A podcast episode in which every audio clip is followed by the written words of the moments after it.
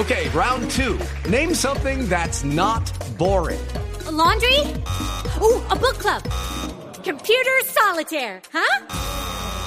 Ah, oh, sorry, we were looking for Chumba Casino. That's right. ChumbaCasino.com has over 100 casino style games. Join today and play for free for your chance to redeem some serious prizes. ChumbaCasino.com. No purchase necessary. Full prohibited by law. 18 plus terms and conditions apply. See website for details.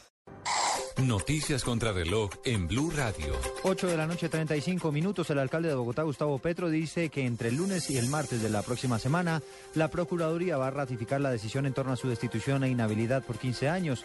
El mandatario capitalino le pidió al presidente Juan Manuel Santos que permita que los bogotanos se expresen en las urnas el próximo 2 de marzo y convocó a una movilización permanente tan pronto el Ministerio Público ratifique su decisión. El Consejo Nacional Electoral le negó al Uribismo la posibilidad de llamarse Uribe Centro Democrático y también Uribismo Centro Democrático. El organismo argumenta que este nombre también encarna el nombre del exmandatario, lo cual estaría violentando las normas.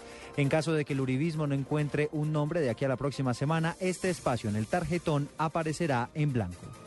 A esta hora se cumple una reunión entre representantes de la Cancillería, la ACNUR y la Defensoría del Pueblo con los ciudadanos cubanos que llevan nueve días en la zona de tránsito internacional del aeropuerto El Dorado.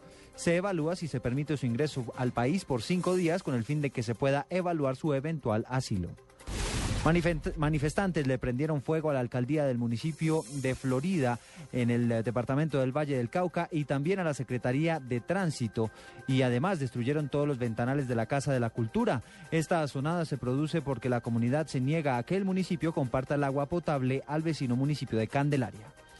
Esta noche fue enviado a la cárcel otro joven que participó en la muerte de Jairo Lizarazo, el muchacho que fue asesinado en un bus urbano tras resistirse al hurto de su celular. Esta medida de aseguramiento se suma a la que profirió contra el joven menor de edad que también participó en estos hechos, quien será recluido en un, en un centro especial para menores. Ampliación de estas noticias en blurradio.com. Sigan con la nube.